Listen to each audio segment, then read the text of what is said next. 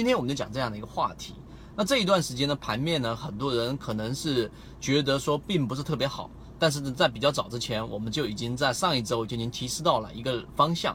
第一个，大盘是处于灰色区域，所以呢，这一个市场一定会有调整。很多人对于验证这个东西啊，并没有上心啊，就是凭着我们之前在啊我们的完整完整版视频里面有讲过的一本书，叫做《思考快与慢的交易系》，它的它的系统一在做这一种判断，就是感性系统，而它基本上没有调用出它的系统二来作为判断。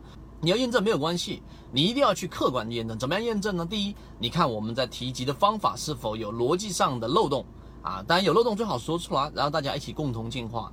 那逻辑没有问题之后，第二，看我们在讲的时间。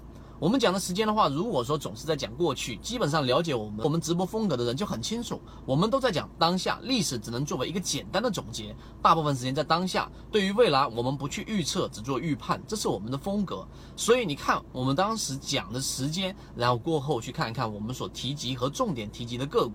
所以呢，第二个你看时间，第三个你要看什么呢？看我们的样本。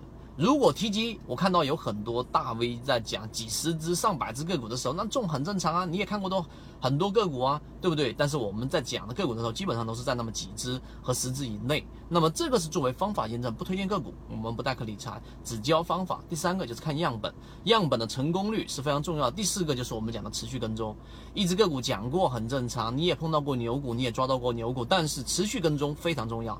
所以今天我们总结的四点就是要告诉给你，其实你作为一个验证证。系统不怕你验证，就怕你只靠感性来作为判断。